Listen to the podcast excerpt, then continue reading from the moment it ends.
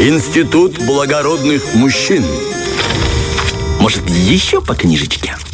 Ну что, роман э, «Игрок» э, Федора Достоевского в 1863 году. Федор Достоевский приехал на отдых в Висбаден. Там он за несколько дней проиграл не только все свои деньги, но и наличность своей подруги Полины Сусловой. Чтобы выпутаться из долгов, он заключил контракт с издательством на скорейшее написание нового романа «Игрок». Это будет предисловие к тому, как был написан тот самый известный роман.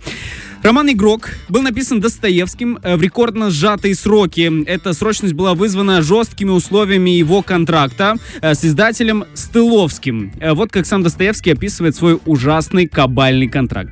По контракту я обязан был Стыловскому доставить к 1 ноября прошедшего года новый роман, не менее 10 печатных листов обыкновенной печати, иначе подвергался страшной неустойке.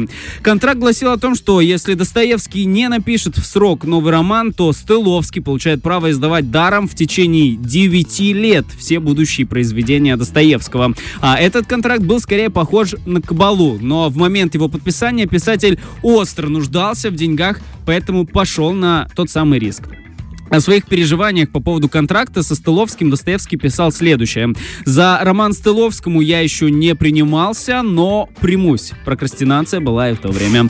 Э, составил план весьма удовлетворительного романчика, так что будет, э, будут даже признаки характеров. Стыловский беспокоит меня до мучения. Даже вижу его во сне. Идея о стенографии. Зная об ужасном кабальном контракте Достоевского, Миликов э, э, посоветовал ему нанять стенографистку, чтобы ускорить ускорить работу над романом. Достоевский прислушался к совету и нанял на работу юную, но очень расторопную и добросовестную девушку Анну Сниткину. Девушка помогала ему закончить роман «Игрок» э, в срок и выполнить обязательства перед коварным Стыловским. Вот что писал по этому поводу сам Достоевский. С 4 же октября и начали. Стенографистка моя, Анна Григорьевна Сниткина, была молодая и довольно пригожая девушка. 20 лет, хорошего семейства, превосходно окончившая гимназический курс с чрезвычайно добрым и ясным характером. Работа у нас пошла превосходно. 28 ноября роман «Игрок» теперь уже напечатан, был окончен в 24 дня. То есть за 24 дня написал он этот роман, который не так уж и просто, на самом деле, написать за 24 дня роман. Меньше вот месяца. Что это, это, это да. кошмар, так это- быстро. И получился очень хороший, на самом деле, роман. Действительно, про любовь.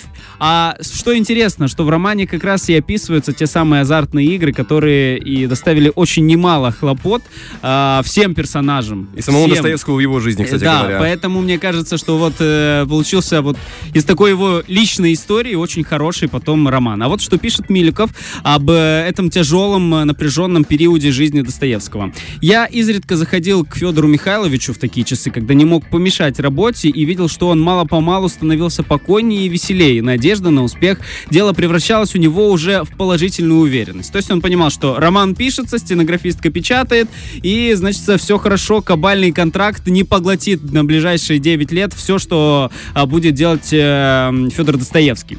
Закончив роман «Игрок», Достоевский понял, что влюблен в свою помощницу Анну Сниткину. Юная Анна обожала творчество Федора Михайловича и относилась к нему с огромным уважением. Однако девушка не могла предположить, что когда-то станет женой любимого писателя. Достоевский сделал Анне Сниткиной предложение после окончания работы над игроком. Та с радостью приняла предложение. Об этих отношениях Достоевский писал следующее. При конце романа я заметил, что стенографка моя меня искренне любит, хотя никогда не говорила мне об этом ни слова, а мне она все больше и больше нравилась. Такова история создания романа «Игрок» Достоевского. Спасибо тебе большое, это было крайне интересно, прям подробности, знаешь, как будто бы из первых уст, потому что мы как э, люди, которые наблюдали все это, благодаря Достоевскому имеем некоторые э, записи и можем это дело обсудить. Крайне интересная история. Ну а мы, друзья, пока что возвращаемся к делам нашим э, радиоделам. Впереди у нас много музыкальных классных композиций. Делаем погромче, не переключаемся и слушаем Первое радио. Фреш на первом.